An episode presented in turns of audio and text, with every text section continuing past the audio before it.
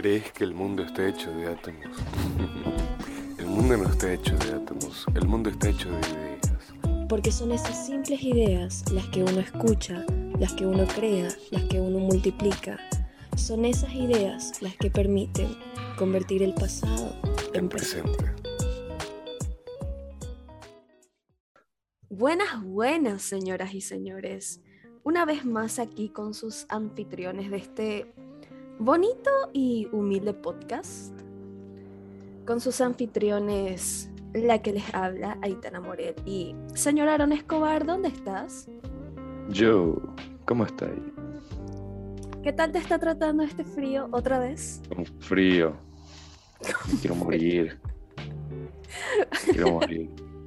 Pero bueno, bienvenidos nuevamente a este espacio que, haciendo honor al título, una simple idea, lo utilizamos para compartir ideas entre mi co-conductor y yo y de alguna forma indirecta con ustedes también, nuestros queridos oyentes. Tenemos que pensar un nombre para nuestro fan club.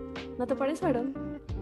Sí, pero por el momento se queden en oyentes. Sí, y, y suena muy lindo oyentes, ¿verdad?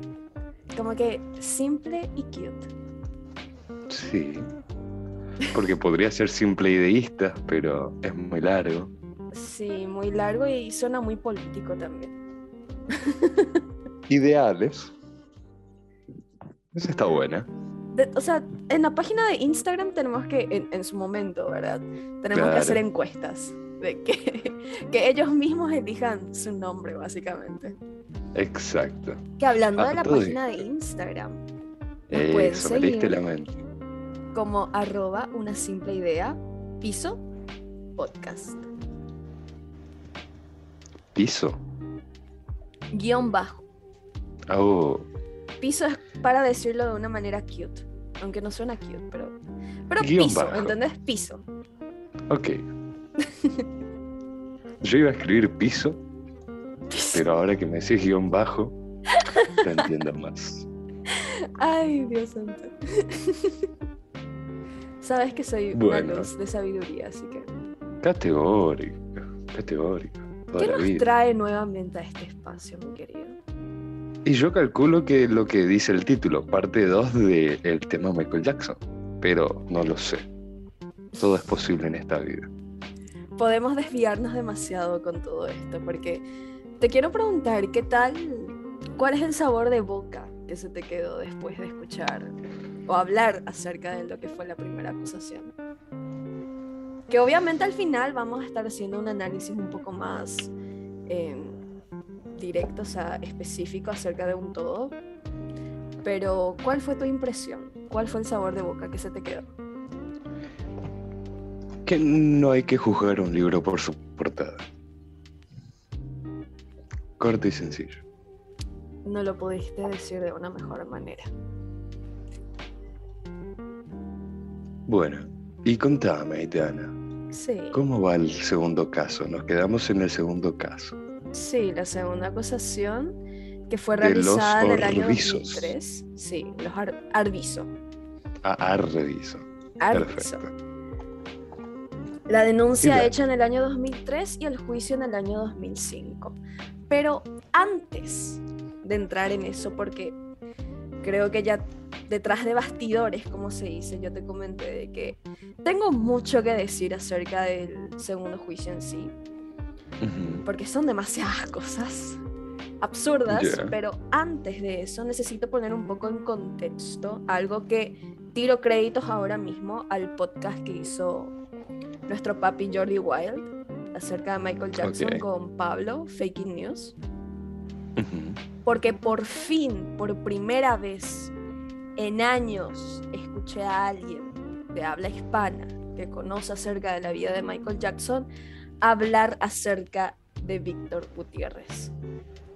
¿Quién es Víctor Gutiérrez? A eso vamos a ir, pero de verdad, en, como dicen los españoles, flipé. Me puse a flipar cuando le mencionaron a Víctor Gutiérrez porque es por Dios santo. Por fin. Yo pensaba que ¿Se lo olvidó acaso a este tipo? No, no. ¿Acaso por qué la gente no está hablando de lo que este tipo hizo? ¿Por, por qué desapareció de la historia? ¿Por, ¿Por qué? Siendo que es un personaje clave dentro del mito de las acusaciones. Pero Fake News lo trajo a la luz y créditos a ese podcast de Jordi porque de eso vamos a hablar antes de la segunda acusación. Porque tiene mucho que ver la segunda acusación con lo que vamos a decir de este señor. Perfecto. ¿Estás bien agarrado de tu silla? Agarradísimo. Perfecto, comenzamos. A ver, ¿por dónde vamos? Por el inicio, obviamente. A y mi modo puede ser por el nudo. o también una historia que puede, desde, empieza con el final y termina con el inicio. No nos vamos a poner en, en ¿cómo se dice? Géneros literarios ahora mismo. Empezamos por el inicio. Perfecto, me gusta. A mediados de los años 90, más o menos por la época en la que Michael estaba recibiendo la primera acusación, o sea, 1993 aproximadamente, una periodista bastante conocida de aquel entonces, que era Diane Dimon, dijo en televisión, entiende bien a esto, en televisión pública, frente a todo el mundo, dijo que vio una cinta de video en la que se le ve a Michael teniendo relaciones sexuales con un menor y que la persona que tenía esta cinta era un periodista chileno llamado Víctor Gutiérrez. Acá cerquita vive el tipo. Sí, chileno, po.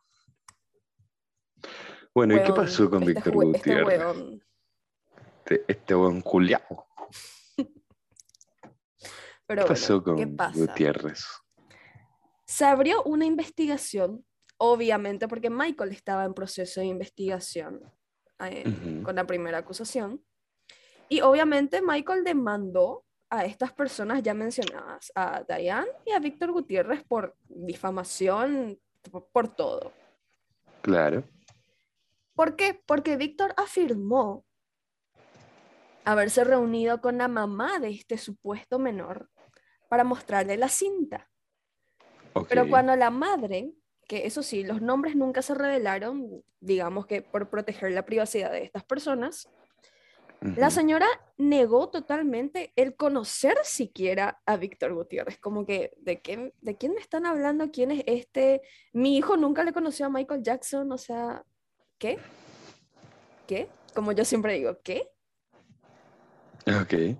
Entonces, cuando la policía le cae encima a Víctor, él dice, no, no, no, boludo, se me perdió la cinta. Ya no tengo más, le, presté a, a, un amigo y no, no me devolvieron más. O sea, no sé qué pasó. Acá nomás yo tenía, acá en mi mesita de luz tenía guardado. No, no está. No, no, no está. Me lo comió el perro. Me lo comió el perro. O sea, imagínate esa escena diciéndole a los oficiales que estoy segura que habrán sido del FBI. De, decirle eso como que... ah, nerviosa. se, me, se me lo perdió, comió el perro, lo siento. Te juro, es... La vida es así, que le vamos a hacer? Te juro, parece una tomada del pelo. Ya, ya me estoy poniendo nerviosa, en serio, porque es como que...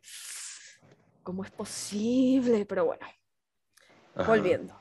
Diane Dimon, la periodista, fue salvada, digamos, por la fiscalía, por el rol que tenían los medios y básicamente, ¿cómo es que se dice? Una protegida ahí, así que tuvo suerte.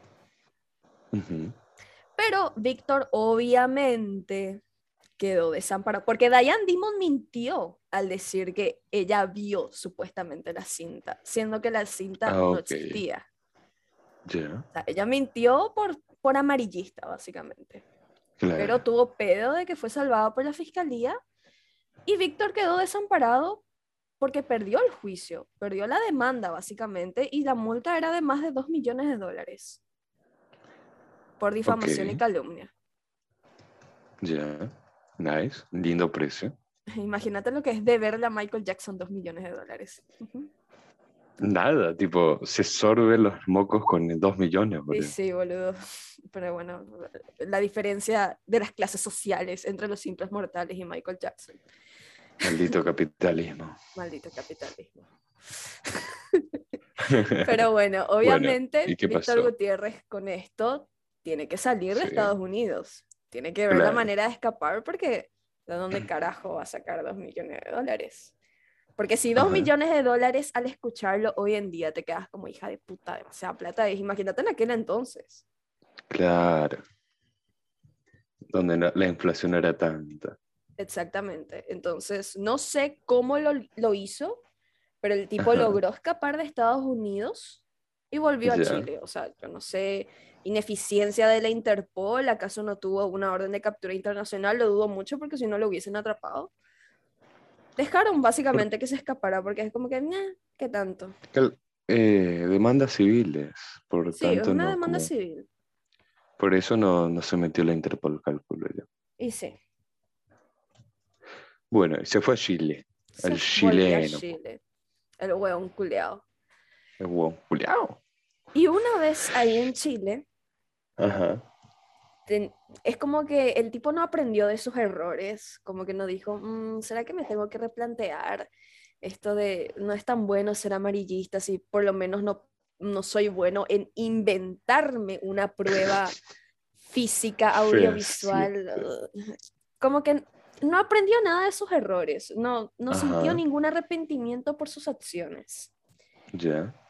Una vez en Chile, escribe un libro. Escritor no salió el, el hueón culeado. Así le vamos Ok. a decir, hueón culeado. Que, que- si huevón es que culiao. llegamos a tener oyentes de Chile, por favor, no, mm, no se ofendan. No nos maten. no nos maten, no se ofendan. A, a mí me gusta el acento chileno. De verdad, es- es- es- me parece más pegadizo que el argentino, inclusive. Ta, ta, ta, ta, ta, ta, ta. No use. No use. Pero bueno, escribe un libro. Atende el título. Ya. Agárrate bien de la silla. Dale. Michael Jackson fue mi amante. El diario de Jordan Chandler. Ok. Recapitulemos. ¿Quién era Jordan Chandler? Al de la familia que le pidió 20 millones a La- Michael. el niño de la primera acusación, exactamente. ¿Qué dice este libro? ¿De qué habla este libro? Lo que Víctor Gutiérrez hace es relatar hechos total y completamente explícitos y de paso asquerosos que supuestamente Michael le había hecho a Jordan. Ok. Pero, acá está un detalle, perturbador, como dice Papidros. Lo relataba como si fuese una historia de amor. Ok. Porno soft de menores. Nice. Lolita 2.0. ¿Quién te crees? ¿Nabokov? Déjate de joder, no lo pudiste decir de una mejor forma. A mí nunca se me hubiese ocurrido eso. Por eso te tengo como co-conductora, Dios mío, te amo. Bueno, ¿y qué pasó con nuestro Nabokov, huevón, culiao? El Nabokov hueón culiao. Y ha- hace este libro la historia de amor, entre comillas, de Jordan Chandler y Michael Jackson. ¿Qué pasa? Jordan, en 1997, ya siendo adulto, hace una declaración oficial y dice que él nunca escribió ningún diario y que ni siquiera le conoce a un tal Víctor Gutiérrez. Fueron muy pocas las veces de Jordan, las veces que Jordan, mejor dicho, apareció al público para dar declaraciones. Creo que fueron unas dos o tres veces. Incluso a él se le pidió estar en declarar en el juicio del 2005 en- para Michael y él ya era adulto, pero él dijo, no, no, no, no, no quiero que me metan en eso, en eso por lo claro, porque él sabía que todo lo que había pasado en el 93 fue totalmente una extorsión.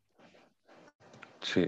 Entonces no, se quería, o sea, no quería pagar los platos rotos que, al, al cual sus padres, que será que incluso le podemos llamar padres a esas personas, le metieron, pobrecito, era menor de edad, pero quiso salir de la luz pública básicamente. Pero cuando Claro. sale este libro, porque obviamente se convirtió en un bestseller, o sea, se vendió como, así como dijo Pablo, en el podcast de Jory se vendió como churros, él hace esta declaración diciendo, em, miren, yo nunca escribí ningún libro, ningún diario, yo no le conozco a un Víctor Gutiérrez, y es que es lo obvio, porque si es que hubiese existido realmente un diario, eh, se hubiese sabido durante las investigaciones del 93. Claro. O sea, no iba a ser un secreto ni nada por el estilo. Iba a ser una Claro. prueba, di- digamos, fidedigna de que ah, capaz Michael realmente hizo algo, pero no, no existía. Mm. Bueno, ¿y qué pasó después? Víctor Gutiérrez vendió el libro. Sí, pero pregunta, ¿qué tal te estás tragando todo hasta ahora? Eh, literatura. Literal. Cultura No general. juzgo un libro. Por ahora, tipo, no juzgo.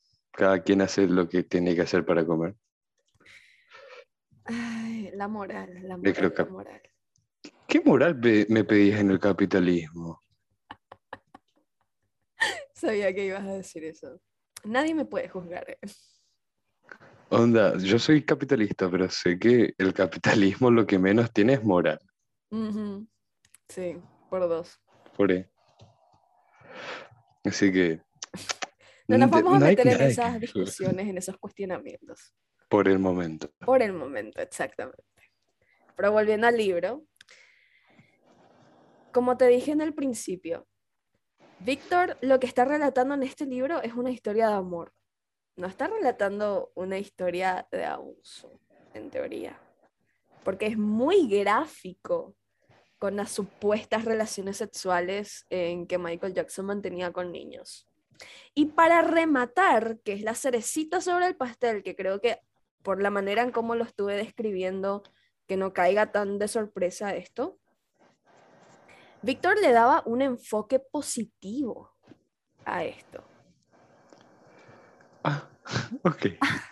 Como, ah. Y en Ah. palabras de él mismo, decía Ajá. que las relaciones, atende bien, las relaciones de Michael con los niños era algo maravilloso, positivo y no debía desaprobarse. Recalco, el tipo no está hablando de una relación de abuso, está hablando de una relación de amor. Por eso te dije que no lo pudiste decir de una mejor manera. Nabokov, hueón culiao. Foucault estaría orgulloso. Dios santo, es que, ay, ya me estoy poniendo nerviosa porque es que, es que es absurdo, por Dios santo. Pero bueno, cálmate, cálmate, Aitana, cálmate. Era estamos para de desmantelar las mentiras que se han dicho. Era un adelantado de su época. Yo estoy más que segura que el tipo era eh, miembro de la NAMBLA, ¿Qué es la NAMBLA? la Asociación Norteamericana de Amor de, entre Adultos y Niños. Oh, ¿existe eso?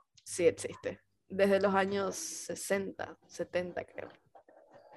No es un mito, no es una leyenda urbana, existe. Ah, ok. Porque fue justamente por, bueno, fue esta asociación, organización, ONG, como le quieras llamar, la que Ajá. hace como un año o dos años, no recuerdo muy bien, hicieron bastante ruido cuando se decía supuestamente que querían meter la, la pedofilia como parte de la comunidad LGBTQI+, y bla, bla, bla. Un quilombo ahí que hubo por Twitter. Que en algún momento podemos hablar de eso sin problema, pero la NAMBLA existe. No, no es una Ya. leyenda, existe. ok, ok, interesante. Pero volviendo a nuestro blanqueador de pedofilia, hueón culiao, Ok. tengo acá en un fragmento del libro que te quiero leer como para poner más en contexto esto.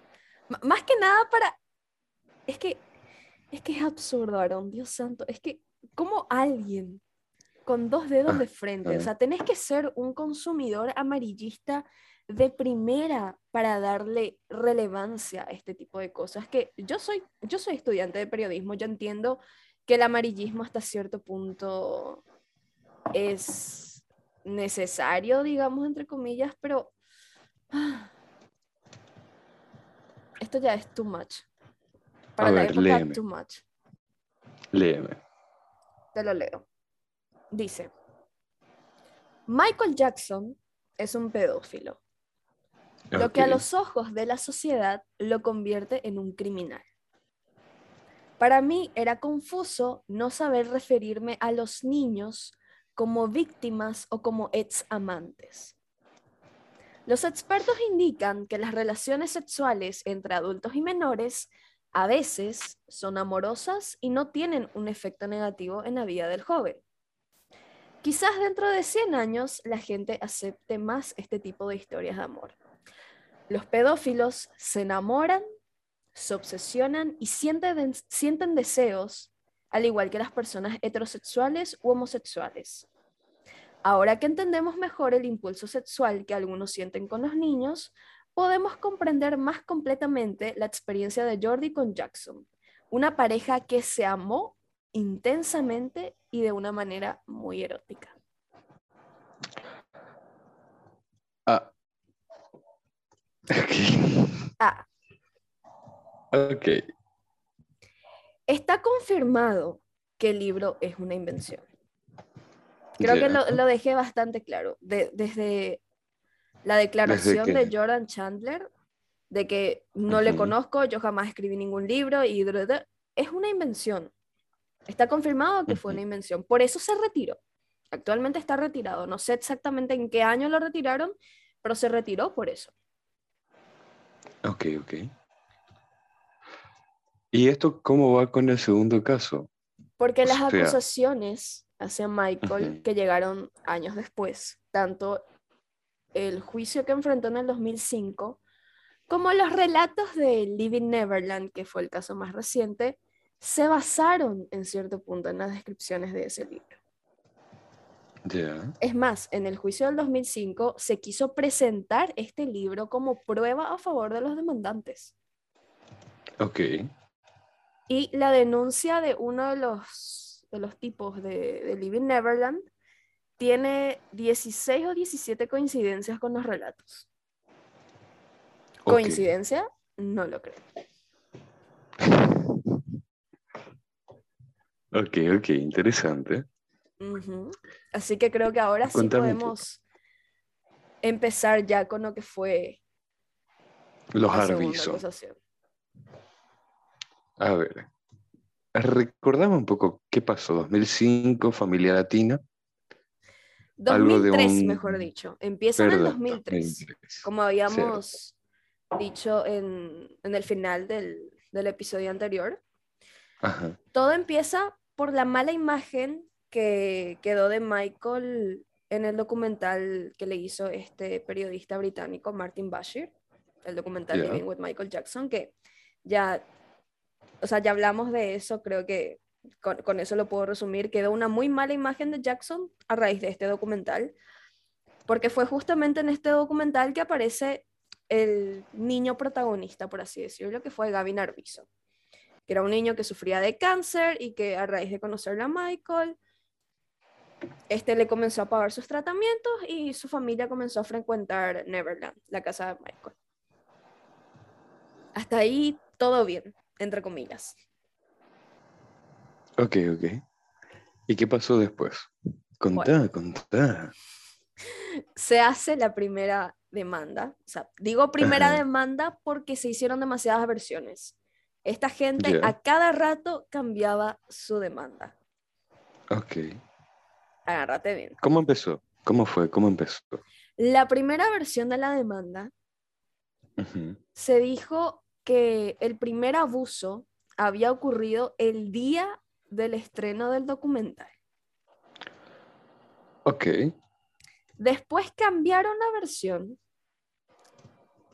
y dijeron que fue, ah, no, eh, no, no fue ese día, fue unos días después. Ok. Para no dar la lista entera de, de los cambios que hicieron en su demanda inicial, ninguna de las versiones que ellos daban tenía realmente fundamentos. ¿Por qué? Porque, por poner estos dos ejemplos que te di, en la primera, Michael estaba acechado por toda la prensa fuera de su casa el día del estreno del documental. Y justamente. Michael va a esperar el día en el que su casa está siendo sobrevolada por helicópteros, hay millones de paparazzis ahí afuera de su portón para abusar del menor. O sea, sería un pedófilo idiota. Sí. Y en la Sería un segunda versión, idiota criminal. totalmente. Y en la segunda versión, su casa, la de Michael, ya estaba siendo investigada por los servicios de infancia. ¿Por qué estaba siendo investigada por los servicios de infancia? Por la mala imagen que, que ocurrió a raíz del documental. O sea, la denuncia de los Arvizo todavía no estaba y Michael ya estaba comenzando a ser investigado por los servicios de infancia. O qué genio criminal o qué criminal más idiota. Ujú. ¿Por qué Michael Sí, estaba siendo investigado por los servicios de infancia? Por la afirmación que hizo, que esto sí vamos a hablar después en, en el, an- el análisis general,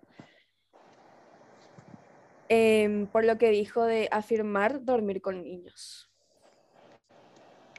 Ya. A eso volvemos a lo que yo estaba diciendo en el episodio anterior, de que en Estados Unidos estas cosas no se, no se toman a la ligera. Este tipo de investigaciones realmente son en serio. No, no dejan escapar así como así a las personas. Por más poder que lleguen a tener y por más tiempo que eso les tome. Ok. ¿Y después qué pasó? ¿Cuál fue la tercera vez que cambiaron su... ¿Cómo se dice? Ah, se me fue el nombre. Eh, Las versiones de las Su dema- demandas. esa, la versión de la Te demanda. dije que iba, mira, me voy a tomar demasiado tiempo en hacerte una lista. El tema es Ajá, que demasiadas veces, más... demasiadas veces cambiaron la versión de los hechos, tanto Ya. antes de que empiece el juicio como dentro del juicio. Así que vamos a empezar ya con qué fue lo que pasó en el juicio. Perfecto, mejor. A ver, contame. Ok, ahora soy yo la que me tengo que agarrar bien de la silla porque es muy triste hablar de, del tema del juicio, de verdad. Porque el primer día, vos le ves a Michael Jackson saliendo de, de su limusina, luciendo bastante saludable, incluso un poco regordito, como rellenadito, mejor dicho. Y se sube, el tipo se sube encima de su vehículo, comienza a cantar y bailar ahí con toda la fanaticada que estaba afuera del tribunal, como tirando una vibra de que todo, todo va a salir bien, yo voy a estar bien, voy a demostrar mi inocencia, gracias a todos por su apoyo, todo va a estar bien básicamente. Porque si es que se hacía el juicio teniendo en cuenta la demanda, entre comillas, oficial, que se cambió varias veces, no tenía que por qué durar mucho tiempo. Pero ¿por qué duró mucho tiempo? ¿Por qué? a.k.a. siete meses. Porque dentro del juicio comenzaban a cambiar otra vez la demanda. Y ahí yo de, de verdad que no sé cómo funciona la ley en Estados Unidos, cómo pueden permitir eh, ese tipo de cosas. O sea, ya presentaste tu demanda, ¿por qué estás cambiando la versión si es que ya estás en el juicio? ¿Y por qué lo hacían? Ahí está la pregunta. ¿Por qué lo hacían? Porque no se encontraban pruebas en contra de Michael. No se encontraba ni una sola prueba. Entonces, ¿qué hicieron? Como no podían seguir cambiando las versiones de las demandas, le acusaban a Michael de más crímenes durante el juicio, porque eso sí se puede hacer, poner más cargos. Sí.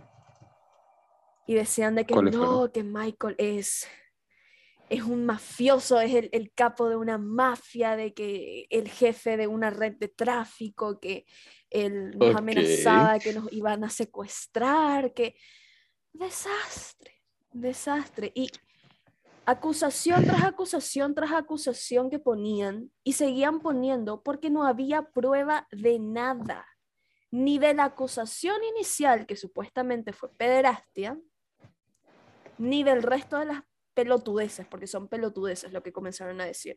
Y esto cualquier persona puede buscar en internet y ver el, registro escrito de lo que fue este juicio para ver que esto no, no es bola, o sea, no es una invención que me estoy haciendo porque soy fanática, sino que de verdad Ok. le, le tiraban más eh, más acusaciones porque no había pruebas de nada. Y estaban tratando de buscar la forma porque obviamente al estar en un juicio penal, ¿qué era lo que ellos tenían que hacer? Tenían que lograr que Michael saliese culpable. ¿Y para salió después culpable de pasar al algo? juicio civil y pedir la indemnización monetaria. ¿Y, sal- y salió culpable de algo? No, ¿O no? Inocente. fueron 11 cargos en total. Ok. El día del último juicio en el que Michael, de verdad, y por eso dije de que me causa mucha tristeza hablar de, de este juicio, porque te describí cómo Michael estaba el primer día Sí. a raíz de cómo iba transcurriendo el tiempo, con mentiras y más mentiras, o sea, po- poniéndome, ¿verdad?, en el lugar de esta persona, ese juicio le destruyó al tipo.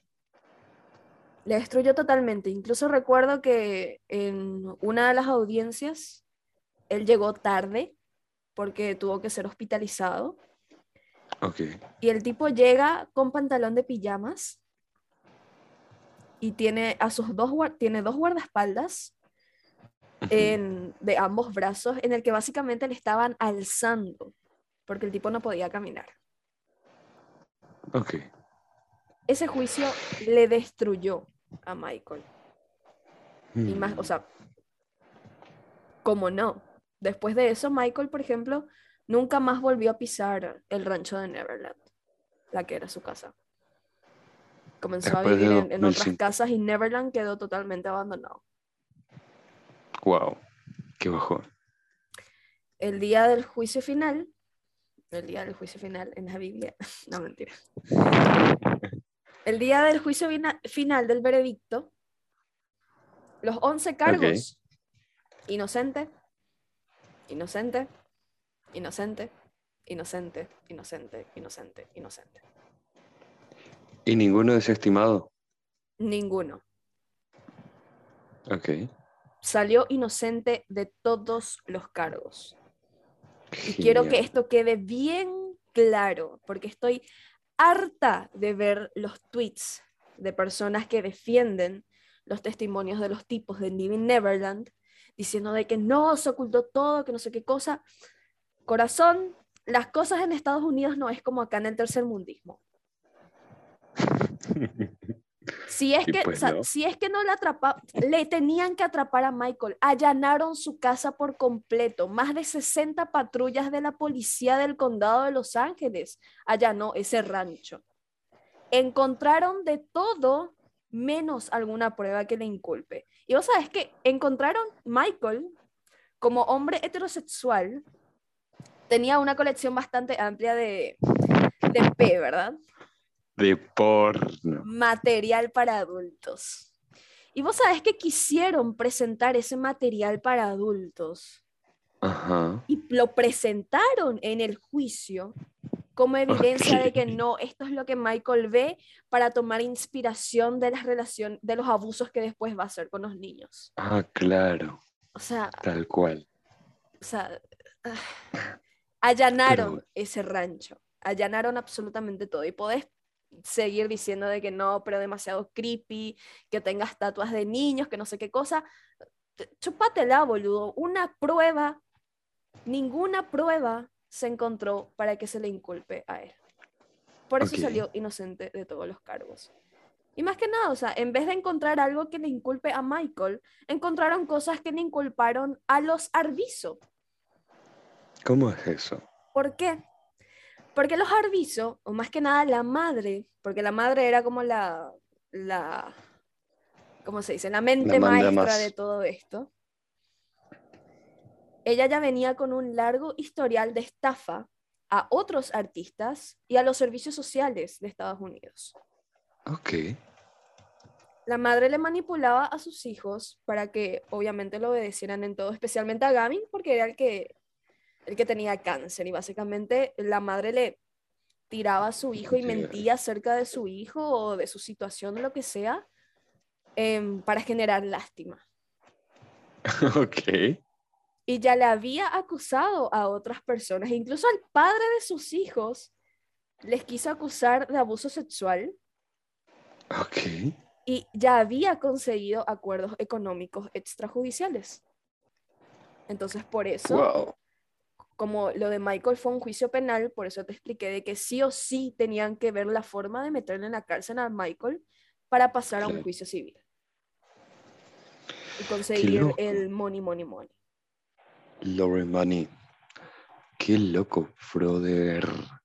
Te juro. Y por las pruebas que encontraron en, en contra de la madre de los Arvizo, que ni me acuerdo de su nombre y ni me quiero acordar, em, ella pagó condena. Creo que una condena monetaria. Nice. Nice. Me parece Tengo que genial. decir, se hizo justicia.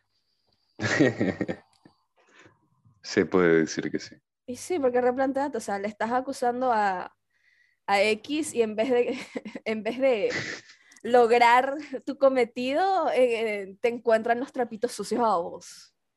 Fue poético. Totalmente. Ok, Pero y ahí básicamente terminó, entre comillas, el tema de lo El que Michael juicio. pasó en vida. 2005, Ujú. 2006, 2007, 2008, 2009 fallece lastimosamente. Y él ya se había retirado de los escenarios, ya no sacaba más discos. En el 2008 sacó una versión celebrando el 25 aniversario de Thriller, pero nada nuevo. Se dice que obviamente siguió grabando y todo, pero Claro. le destruyó el juicio. Me imagino. 2005. Qué triste. Muy triste. Ya es Laura Sat. Laura Sat, categórico. Nos queda Living Neverland. Holy fucking shit. Cierto. Holy ¿Qué pasó en Living. Neverland? ¿Qué pasó en ese HBO? Que mira, no, no me voy a poner a, a indagar tan a fondo porque ahí sí básicamente te puedo hacer una lista de, de las pelotudeces que están pasando con, este, con esta película slash documental producida por HBO, promocionada bastante en su momento por Oprah Winfrey, que era gran amiga de Harvey Weinstein, que como dijimos en el episodio anterior, em, dar atención a otras personas para blanquear a otras. Claro. Por eso, y me hago cargo de lo que estoy a punto de decir, a mí Oprah Winfrey no me cae bien. Pero es Oprah. No me importa. No me cae bien. Oprah. ¿Cómo no te va a caer bien? No me cae bien. No me cae bien. Una cosa son sus actividades sociales, que bla, bla, bla, pero ella, ah, hay demasiadas cosas cuestionables. Así que por eso dije, me hago cargo de lo que voy a decir porque sé que no es una op- opinión popular, Ajá. pero no me cae bien esa mujer. Entiendo. ¿Y qué pasó con Living in Neverland? Perdón la pronunciación de inglés latinoamericano, pero Living Neverland. Eso. Corto, claro Viviendo y en el nunca jamás. Los- Neverland, que obviamente el nombre del rancho de Michael, que hacía alusión a- al mundo de Peter Pan.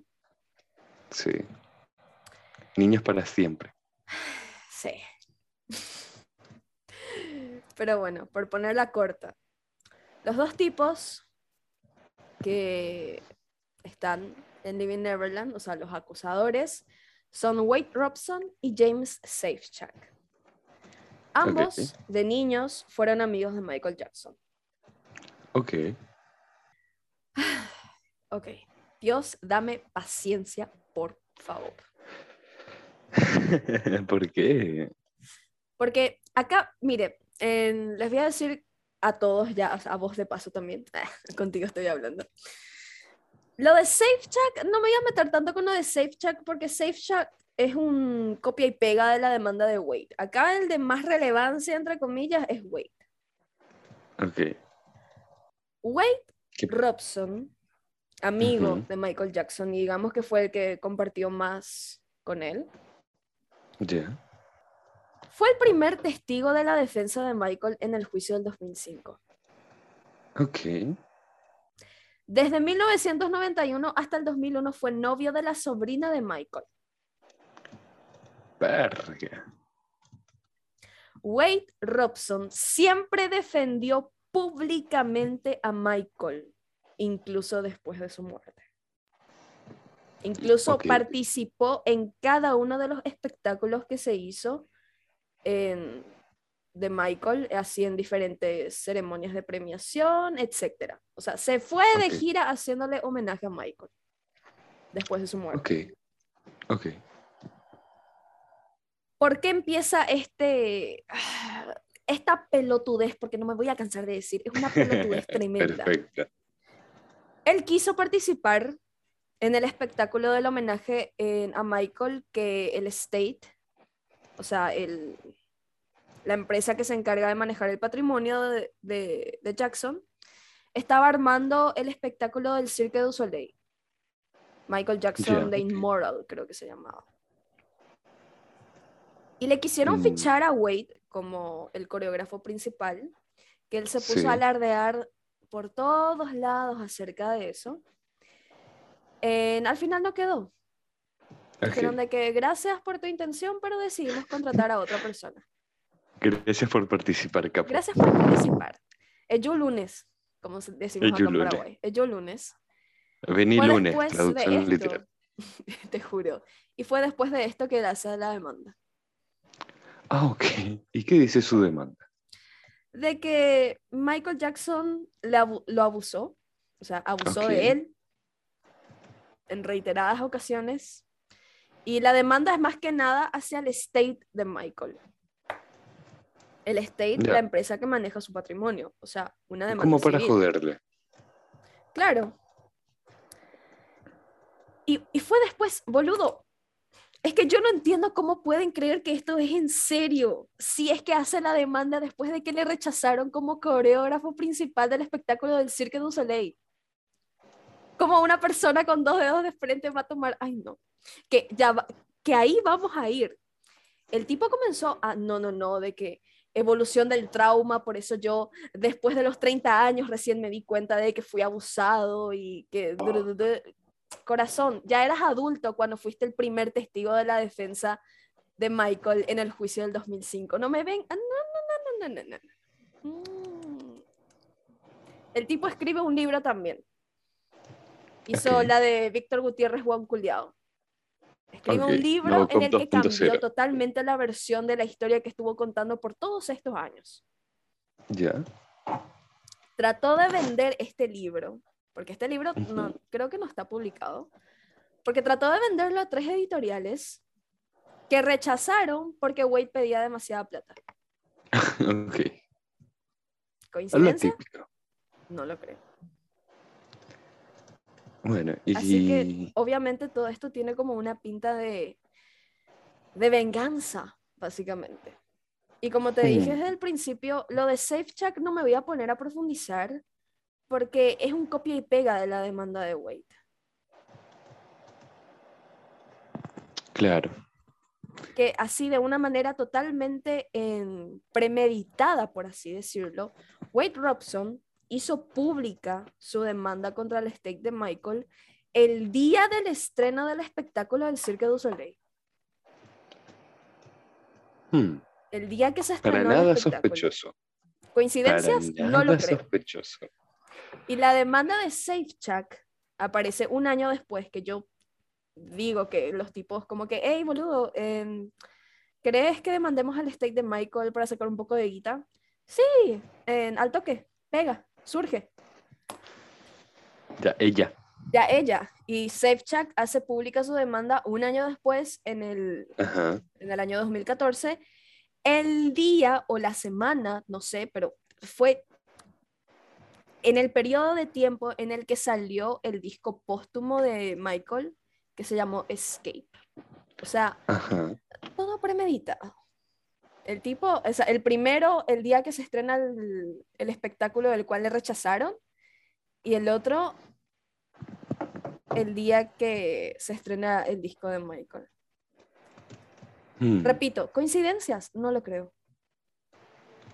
¿Y cómo esto se ve en Living Neverland? Ellos son los protagonistas. Ellos ¿qué son los protagonistas y hablan, obviamente, Ok. acerca del tema del abuso. O sea, creo que tiene dos, dos episodios En el primero hablan ellos, relatando todo. En el segundo hablan sus esposas. Ah, ok. Ah, tienen esposas. Sí, ya son hombres adultos. Ya Y- hicieron familia, hicieron su vida. Claro, y no sé, eh, te dije que iba a ser mucho más fácil hablar de esto porque realmente es una tomada del pelo. Claro. El juez a cargo del caso de Wade Robson específicamente, porque él fue el primero en hacer todo el bolonqui, eh, dictaminó así, textualmente, que ninguna persona, que es lo que estuve diciendo todo este, en todos estos minutos, ninguna persona racional que estudie los hechos podría creer jamás la historia de Wade Robson. Mm, Eso dijo el juez. Eso dictaminó el juez. Porque Perfecto. todas las investigaciones, porque obviamente el tipo presentó su demanda y por más que Michael ya esté muerto, se comenzó a hacer una investigación igual. Claro. Porque con los Estados hechos Unidos, pasados o sea, hello, se hizo su investigación, le, le dieron ahí un ratito de bola, pero no encontraron nada. Y se supo que estaba mintiendo porque no había coherencia, no había fundamentos en ninguna de las acusaciones. Y fue al salir este dictamen de este juez, de esta demanda precivil, por así decirlo, Ajá. que el, no sé, no sé cómo llegaron a HBO, eso sí te lo voy a deber y no quiero saber, pero llegaron a HBO, hicieron el documental para sacar por lo menos un poco de quita de eso, Claro. porque la demanda en sí con el state eh, fue desmeritada, porque no, no se halló ninguna prueba y realmente no, no había pies ni cabezas en las acusaciones. Y ellos, ay, no, nos están, nos están censurando, nos están silenciando. Ok. eh, tomaduras de pelos aquí, tomaduras de pelo allá. Gente que cree, gente que no cree.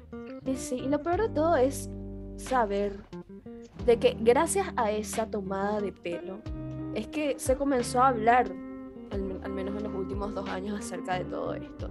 Se rememoró.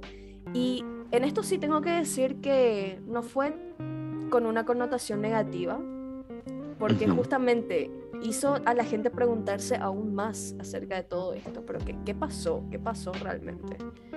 Y se están haciendo y hacen por internet las investigaciones adecuadas y es fácil encontrar que todo es mentira.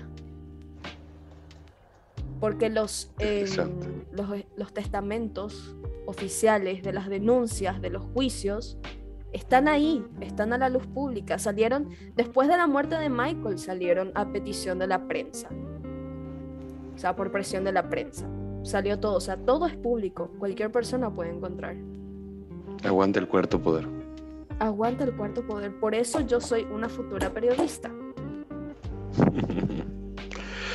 y.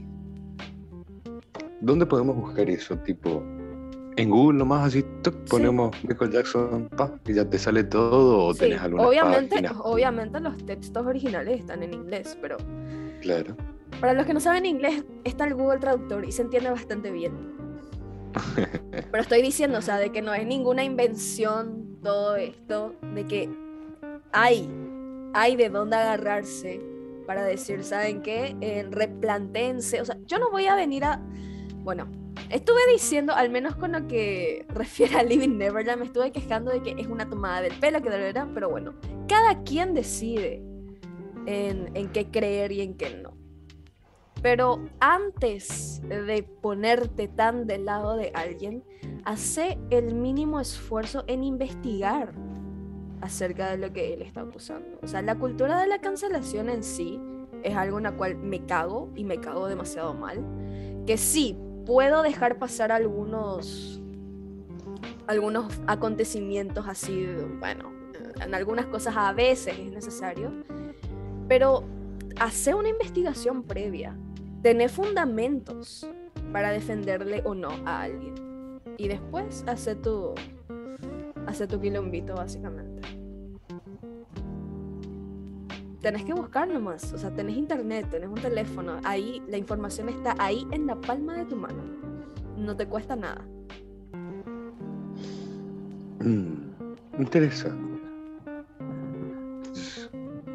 Qué loco. Qué loco todo esto, la verdad. ¿Te agarraste bien de tu silla? Sí, es como decir, ahora me siento como terraplanista diciendo, ah, no, Michael Jackson era pedra. Había sido y la Tierra es redonda, boludo. Categórico. Qué loco. No, es, es... La vida, así como dijo Pablo en el podcast con Jordi, que es algo totalmente cierto. La vida de Michael Jackson es una de las vidas mejor documentadas en la historia. Por eso es demasiado difícil mentir sin que te casen. Y yo sé que parece muy creepy, ¿verdad? Pero es que es en serio. Es muy difícil mentir porque demasiado documentada está la vida de Michael. Michael grababa su vida, o sea, si Michael estuviese vivo hoy en día, yo categórico que era un youtuber blogger. y era de los que hacían blogs. Blogs diarios. J. Pelirrojo 2.0. Te juro, o sea, porque sí, incluso en el 2001, antes de que sacara su disco Invincible, él estrenó, creo que con Fox, así como una, un mini documental de Michael Jackson Home Videos, o sea, videos de casa. O sea, y el tipo se grababa siempre, o sea, era un youtuber de su época. Era un Por eso, o youtuber sea, está demasiado youtuber. bien documentada su vida por él mismo otra vez. Mm. Así que es muy difícil querer, querer mentir sin que te agarren. Por eso se hacen investigaciones y obviamente las investigaciones lo primero que se iban a ver eran estas grabaciones caseras. Claro. Porque es, digamos, lo, lo primero de lo cual agarrarse. Y a raíz de ahí, y a raíz de eso, siguen y no encontraron nada. Nunca se encontró nada que inculpe a Michael. Esa es la verdad absoluta de la vida. Puedes seguir riéndote de los chistes, de las imitaciones ahí en American Pie y todo lo que quieras, porque sí, se volvió como un mito, como una leyenda urbana de que, ah, jaja, qué, qué gracioso, ¿verdad? Pero la verdad es que nunca se encontró nada. Michael realmente, dentro de lo que se sabe hasta el día de hoy, fue inocente. Y, quedamos así, con mensaje de que Michael Jackson fue inocente. Entonces, Sí. ¿algunas palabras finales, señorita? Me puse nerviosa. Respira y tranquila. Adelante. Michael Jackson merecía algo mejor. Fue un hombre demasiado infeliz. O sea, yo creo que los momentos de felicidad plena fueron muy pocos. Y merecía algo mejor. La verdad. Tal vez su propia personalidad eh, lo cavó más. Y sí, hay que decir que en algunas ocasiones tal vez sí. Cavó su propia tumba, pero se merecía algo mejor.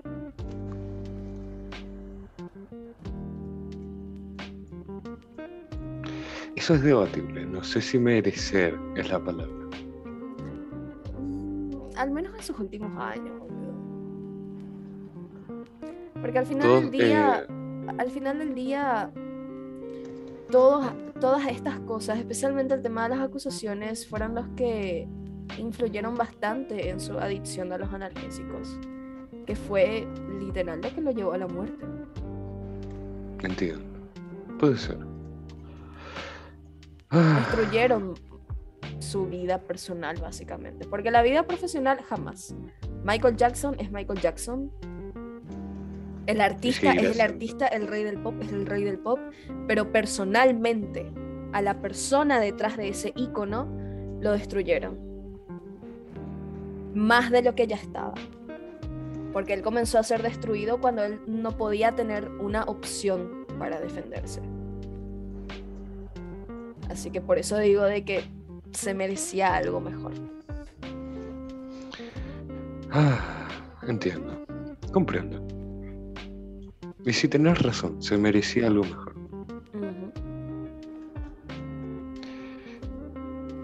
Como mi co-conductora sacó todas las buenas palabras, robó todas las buenas ideas, me toca ser lacónico y solamente decir gracias totales.